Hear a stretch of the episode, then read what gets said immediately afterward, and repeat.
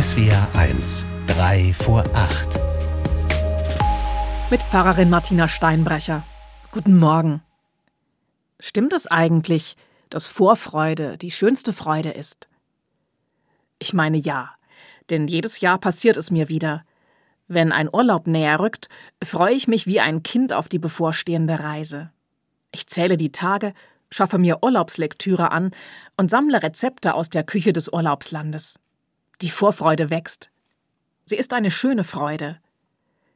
Aber dann kommt immer auch dieser eine Augenblick, wenn wir endlich im Auto sitzen und es losgehen kann. Die Koffer gepackt und verstaut, nur noch wenige Stunden trennen uns vom sehnsüchtig erwarteten Reiseziel, und mich überkommt eine tiefe Traurigkeit, weil sich in diesem Moment das Blatt wendet. Ab jetzt sind die Urlaubstage nämlich gezählt und werden unweigerlich vorbeigehen. Die Vorfreude war riesig, die eigentliche Freude will sich nicht so recht einstellen. Verrückt, aber wahr. Und an Weihnachten? Der vierte Advent ist der Sonntag im Kirchenjahr, der die Vorfreude bündelt und riesengroß macht. Freut euch immer zu, weil ihr zu Gott gehört. Ich sage es noch einmal, freut euch. Gott ist nahe.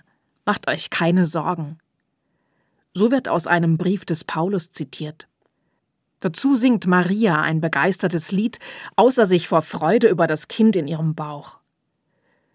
Mit Blick auf die Umstände, die seine Geburt begleiten werden, könnte man auch sagen, Deine Vorfreude, Maria, ist die schönste Freude.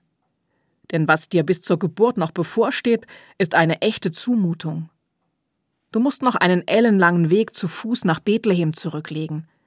Dort wird es keine Unterkunft geben, und schließlich wirst du dein Kind in einem zugigen Stall zwischen Ochs und Esel zur Welt bringen müssen.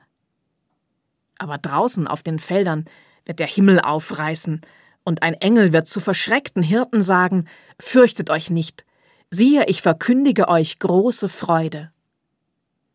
So viel Freude liegt heute in der Luft. Nun liegt es an uns, dass wir sie hören, ins Herz lassen und spüren.